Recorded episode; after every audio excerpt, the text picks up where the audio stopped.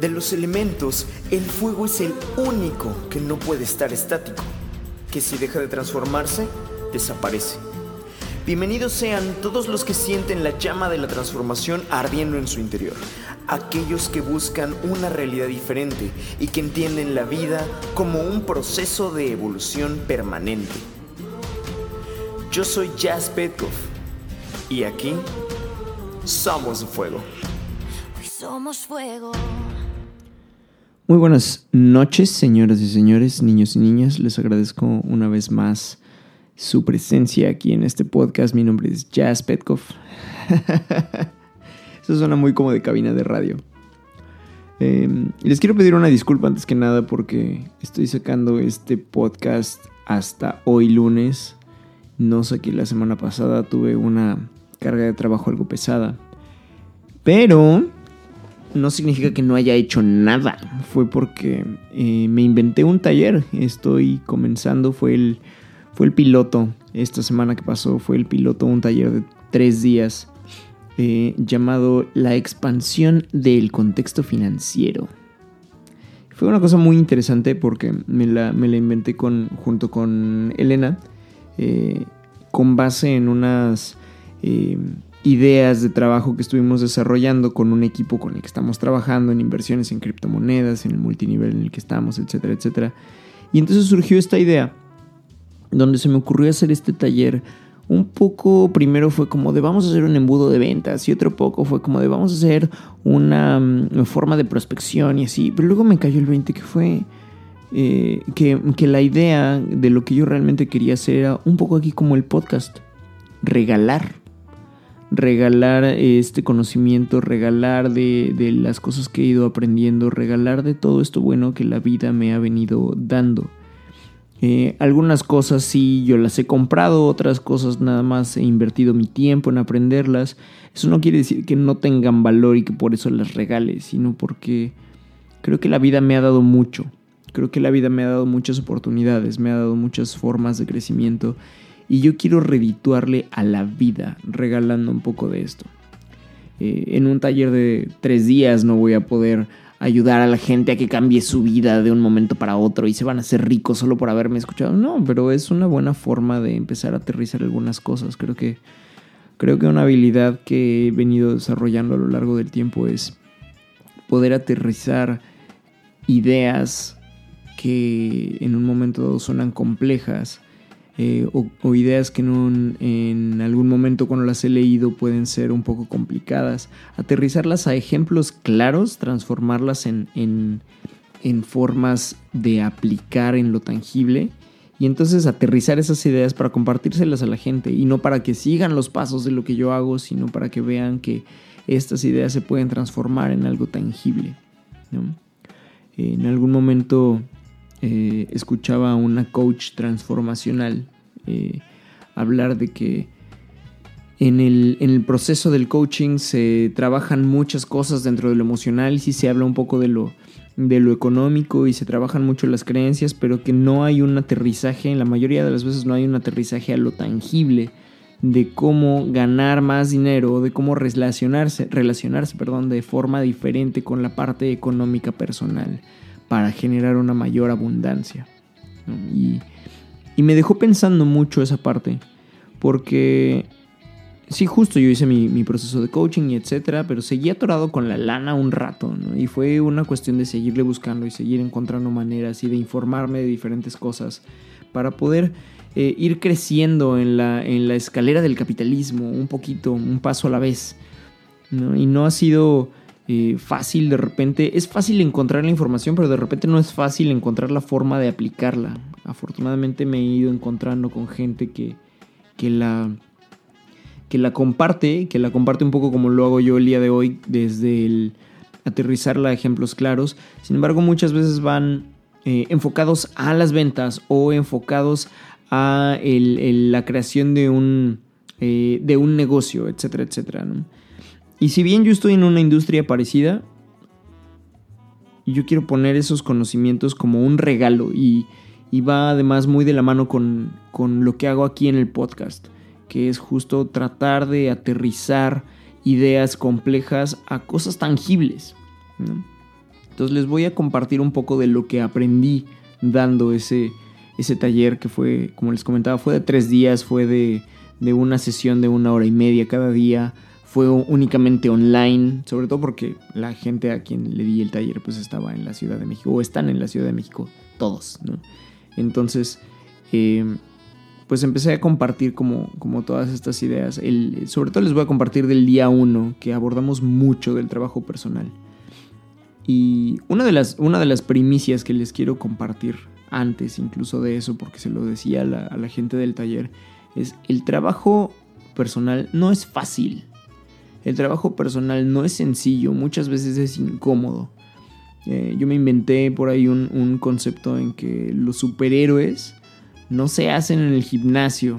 Los superhéroes no se hacen entrenando. Si te entrenas y te vuelves más fuerte, pero los verdaderos héroes, los verdaderos superhéroes, se hacen cuando ahí en el campo de batalla, a la hora de los chingadazos, se levantan. Un poco como el Capitán América en sus películas se para después de que le acaban de meter una madriza y dice, puedo hacer esto todo el día así, chingado, así con, con dolor en todo el cuerpo y con lágrimas en los ojos. Ahí es donde pones las herramientas a funcionar, porque aún con todas las herramientas, si te quedas tirado y te rindes, pues entonces no hay nada de súper en eso, no hay nada de extraordinario en eso.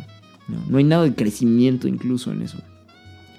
Eh, entonces, eh, con esta claridad de que, el, de que el trabajo personal de repente no es fácil, de repente es muy incómodo y de repente es doloroso, eh, a partir de ahí fue que empezamos a crear ese, ese taller. ¿no? Les preguntaba acerca de cuáles son sus creencias con respecto al dinero, las historias que les explicaban, ¿no? cuáles son las creencias, las historias que se cuentan, que se cuentan con respecto a sí mismos en la vida, eh, las creencias que tienen con respecto a sí mismos y la forma en que se proyectan con base en esas creencias hacia los demás y cómo además formamos parte del contexto de los otros al ayudarle a los demás a tener razón de cosas. La gente es nuestro contexto y nosotros somos parte del contexto de la gente que tenemos alrededor. La gente de a nuestro alrededor nos ayuda a tener razón de las cosas que, que creemos que son ciertas y nosotros ayudamos a la gente a nuestro alrededor a tener razón de las cosas que creen que son ciertas. Y eso aplica para bien y para mal. ¿no? Hablábamos del contexto, de este concepto que les explicaba en otro podcast, del contexto como un, como un pantone, como una, una paleta de colores que se va difuminando. Cómo nos podemos eh, aprender a mover de una parte a otra, porque si no te modificas tú, aunque te muevas para otro lado geográfico, el contexto que vas a generar va a seguir siendo el mismo. Y, y este, eh, y, aborda, y este concepto también de, de, las diferentes formas de relacionarse con las personas y con el dinero y con las cosas a nuestro alrededor. El, eh, yo hacía una analogía en que la abundancia, la, abundancia en nuestras vidas se manifiesta de cuatro formas diferentes. Una, una, de ellas es el capital social o también llamado la red de apoyo que tenemos a nuestro alrededor. ¿no? La, eh, en algún momento me lo preguntaban así, si tú ahorita tienes una emergencia económica, médica, eh, familiar etcétera, ¿a quién le puedes llamar? ¿Cuántas personas puedes levantar el teléfono y hablarles y, te van a contestar? y te van a prestar apoyo de alguna forma, de la forma que sea, ya sea escuchándote un momento o saliendo corriendo de su casa para echarte una mano o dependiendo de lo que se requiera. ¿A cuántas personas? O, cuántas personas, dependiendo de la situación, puedes decir, puedo contar con esta persona para que ahorita me preste mil pesos para resolver una emergencia o para que ahorita este, salga de su casa a ayudarme a rifarme un tiro con alguien. ¿Sí me explico? o, para que me saquen de la delegación o cosas por el estilo. Hablando como de, cosas complicadas que en un momento dado nos requieren de apoyo, ¿con cuánta gente cuentas? Esa, eh, esa respuesta te puede hablar de cuál es tu capital social. Luego, otra forma de manifestar o más bien de medir la abundancia a nuestro alrededor es la facilidad de resolución que tenemos de las cosas, que puede ir de la mano con lo anterior, pero sobre todo la capacidad que tenemos de resolver las cosas de manera individual. Es decir, si se me presenta ahorita una bronca, más allá de que tenga a quien hablarle, ¿qué tanto estoy en capacidad mental y emocional, así intelectual, de resolver la situación? Ya sea porque se me ocurra una idea, ya sea porque ya tengo el conocimiento de cómo resolverlo, ya sea porque me lo puedo inventar, como MacGyver puedo sacarme de la manga alguna forma de, resolverlo. Yo sé que las generaciones más recientes no van a saber quién es MacGyver, cuando yo nací ya era, ya era un concepto viejo, pero estoy seguro que va a haber quien lo escuche y diga, ah, sí, sí ubico. Em, y era un, era un hombre que podía resolverlo todo con un clip y dos ligas, ¿no? Pero bueno, eh, eh, la, referencia la dejo para otro día, lo pueden investigar si gustan, en, internet lo pueden encontrar, ¿no? Eh, ahora, otra forma de, medir la abundancia a nuestro alrededor justamente es el resultado económico. Yo lo pongo ese como uno de los dos últimos, eh, porque pues, el resultado económico es, no sé cómo explicarlo, es solo un reflejo de todo lo demás en nuestras vidas. Les comentaba en, este taller como, como, segundo tema o el segundo día que el dinero no existe. Eh, no me voy a meter en muchas honduras al respecto, pero el, el dinero no es más que papel pintados. Lo interesante es la energía que hay detrás del dinero. Muchísimas transacciones el día de hoy ni siquiera se hacen con papel, se hacen directamente en línea. Y entonces ya no hay un respaldo eh, de oro o de plata o de diamantes en el banco. Que era originalmente el, funcionamiento del dinero, era como tener un cheque para no andar cargando tu oro a todos lados. Ahora no, ahora solamente es un número en una base de datos. El dinero fiat está basado, y no es muy difícil investigar esta información, está en internet. El dinero fiat está basado en lo que dictan los gobiernos y los bancos. ¿no? Punto. Eh, lo cual deriva también a las economías descentralizadas y ahora las criptomonedas y etcétera, etcétera, que hay mucho que aprender al respecto, porque eso es el dinero en posesión o más bien en poder del pueblo, ¿no? Igual sin respaldo de una de una pieza de oro o de plata, sino un número en una, en una base de datos.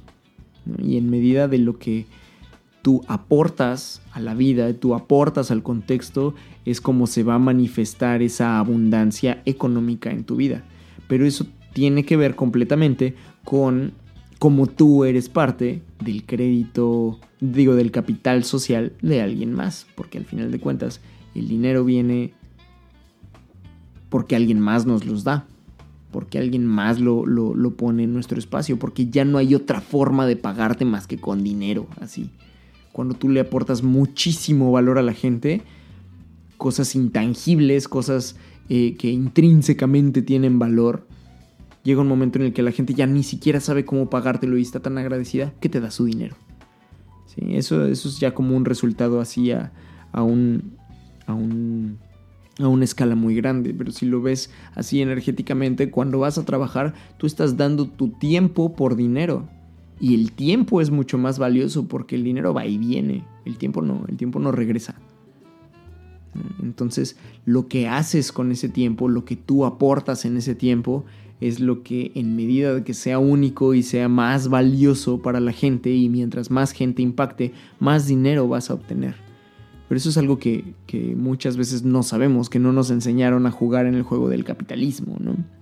Eh, hablábamos también un poco de la historia del, dinero y del capitalismo y del socialismo, etcétera, etcétera. Y bueno, eh, eso, es, eso es para otro momento, ¿no? Eso ya lo abordaremos después. O los invito a que se unan al taller. Es total y completamente gratuito, no les vendo nada al final. Nada, así es, es únicamente un regalo que yo aporto al mundo, desde la información que tengo, desde lo que he ido aprendiendo, desde lo que he podido investigar. No les voy a vender nada al final, no me voy a poner a, venderles un curso ni nada por el estilo. Yo nada más abro la información esperando que les funcione, que les aporte en la vida. Y la última, la última parte dentro de estas formas de eh, manifestar la abundancia lo pongo yo como el crédito moral, que va muy de la mano eh, con la cuestión del capital social y con la, eh, la facilidad de resolución.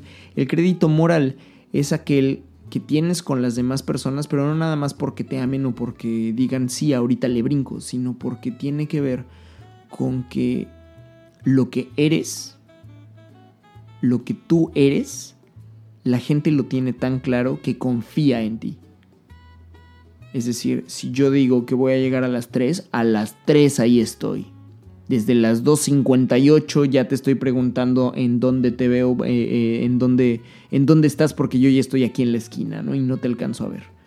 ¿Sí me explico? Tiene que ver con la puntualidad, tiene que ver con si yo te dije que iba a pagar tal día, tal día voy a pagar. Y si me, si me voy a atorar desde una semana antes, desde 3, 4 días antes, te estoy hablando para decirte, güey, mi pronóstico es que me voy a atorar porque tengo esta situación económica o en el trabajo nos están diciendo que shalala o etcétera y no te quiero quedar mal, ¿cómo podemos generar un nuevo acuerdo desde ahorita? ¿Sí me explico?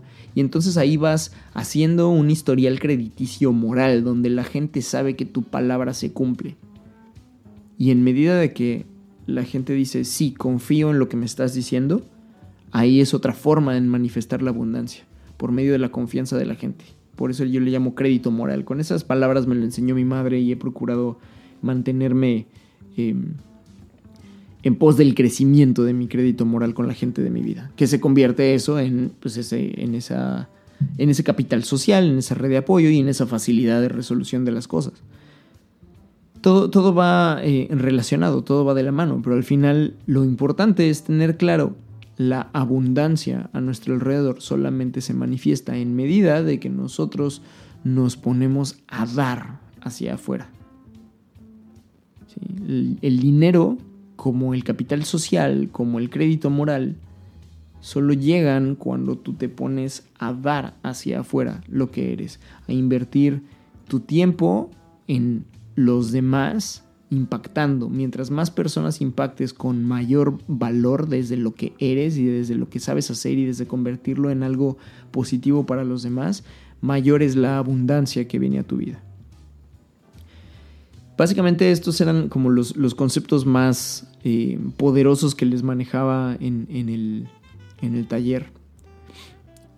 Y una de las cosas que nos voló la cabeza a todos porque eh, cuando, cuando la abordamos yo también estaba terminando de trabajarla ahí mismo, fue que muchas veces estamos tanto en la expectativa de recibir de, que venga hacia nosotros, que estamos sembrando, esperando recibir, que no nos damos cuenta de la abundancia que ya está a nuestro alrededor. Les ponía el em, ejemplo de que todo lo que damos, todo lo que ponemos a nuestro alrededor, todas las semillas que sembramos son esos semillitas. Y creemos que al sembrarlas en una maceta forzosamente tienen que crecer en esa maceta. Y de repente estamos con esa expectativa que ya mencionaba, tan fuerte de que crezcan en esa maceta y no dejamos de verla, que no permitimos que la semilla haga su trabajo porque estamos ahí enchinchándole y echándole más agua y viéndola y etc. Y las semillas son tímidas, se toman su tiempo para echar raíces y ir aprendiendo y obtener los nutrientes hasta que de a poquito empiezan a brotar. Y de repente estamos así tan, tan aferrados a que crezca la semilla que sembramos en esa maceta que no nos damos cuenta de que alrededor de nosotros ya creció una selva. Mm, y entonces eh, no vemos la abundancia que está a nuestro alrededor. Por eso creo que una de las cosas más importantes es ser agradecido, respirar profundo, soltar la expectativa. No digo que dejes de trabajar. Hay una, hay una frase que, que lo refleja que, escuché hace tiempo, que es, hazlo todo como si todo dependiera de ti y espera los resultados como si todo dependiera de Dios. Y eso no es otra cosa que aprende a soltar. Aprende a soltar la expectativa, aprende a soltar el resultado, es decir, deja de estarlo persiguiendo. Tú pon todo el trabajo y suelta el resultado. Y hay mucha gente que me va a decir así como de, güey, no, ¿cómo te atreves? Pues si estoy trabajando es para eso y no sé qué. Pues si estás trabajando solamente por el resultado, yo diría mejor no lo hagas. Y no porque no te merezcas el resultado, sino porque pues mejoras algo que pudieras hacer gratis. Y créeme, lo vas a hacer con mucha más luz. ¿Me explico? Lo vas a hacer disfrutándolo más, vas a, vas a hacer que brille más no es porque no lo valga, Es una, es una, es una de las paradojas de la vida. Esto, porque hay mucha gente que empieza a hacer eh, con tal de ganar. Y ganar, y ganar, y ganar, y ganar, y ganar. Y no está mal querer ganar. De verdad no está mal. Pero llega un momento en el que ganan y luego es como de, ¿y luego qué? ¿Cuándo, ¿Cuándo descansas? ¿Cuándo te lo permites? Ahora, reitero, hay gente que vive en ese rush de ganar y seguir ganando y seguir ganando y esto, y esto no para y esto no termina. Y está bien, está, está padre, es parte de las... Em, ¿Cómo decirlo? Pues de las cosas que existen en la vida, de, las personalidades que existen. No está mal la competencia. Solamente no dejes que eso te consuma. Aprende a soltar eventualmente aprende a disfrutar el presente. Y si tú estás total y completamente presente cuando compites, perfecto.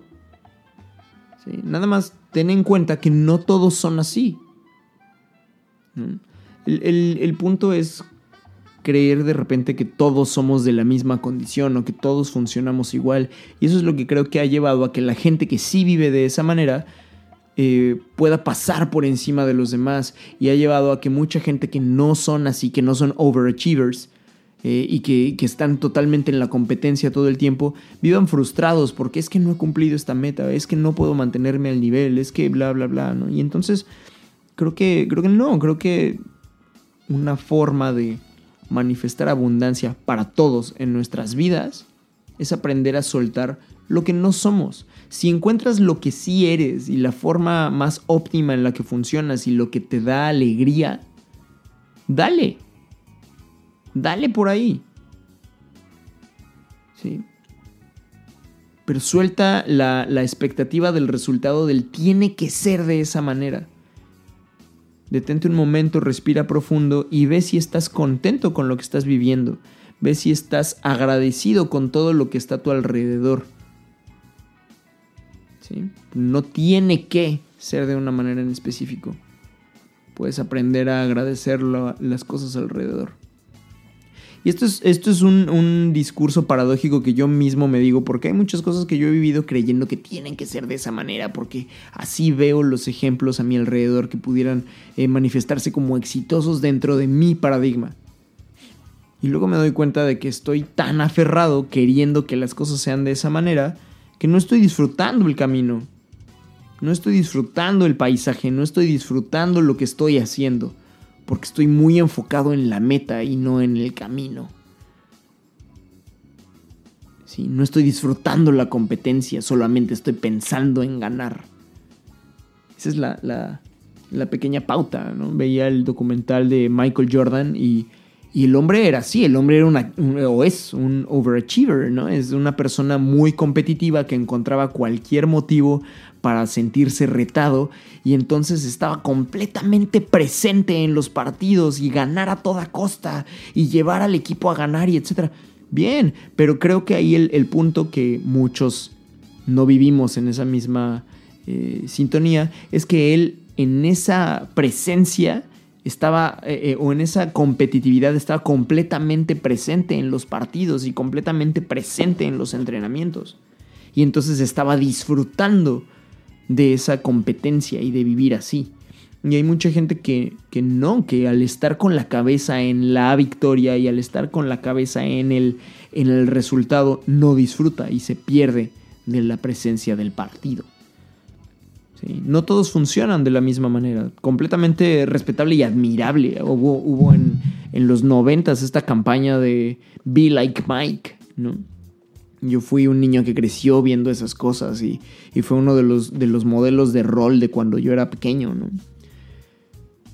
Y no todo mundo tiene que ser así creo que estamos entrando en una, en una época donde hasta están de moda los Tulum vibes, ¿no? Así más relajado y etcétera, etcétera. Pero pues, creo que es una manera mucho más saludable de vivir el darse cuenta de que no todo mundo tiene que andar en ese rush, de que no hay solo una definición de éxito que tenga que ser en lo económico o en, el, en lo capitalista, y que muchas maneras de ganar dinero que ahora se están viendo no son con un overachievement, con un, con, con un exceso de trabajo.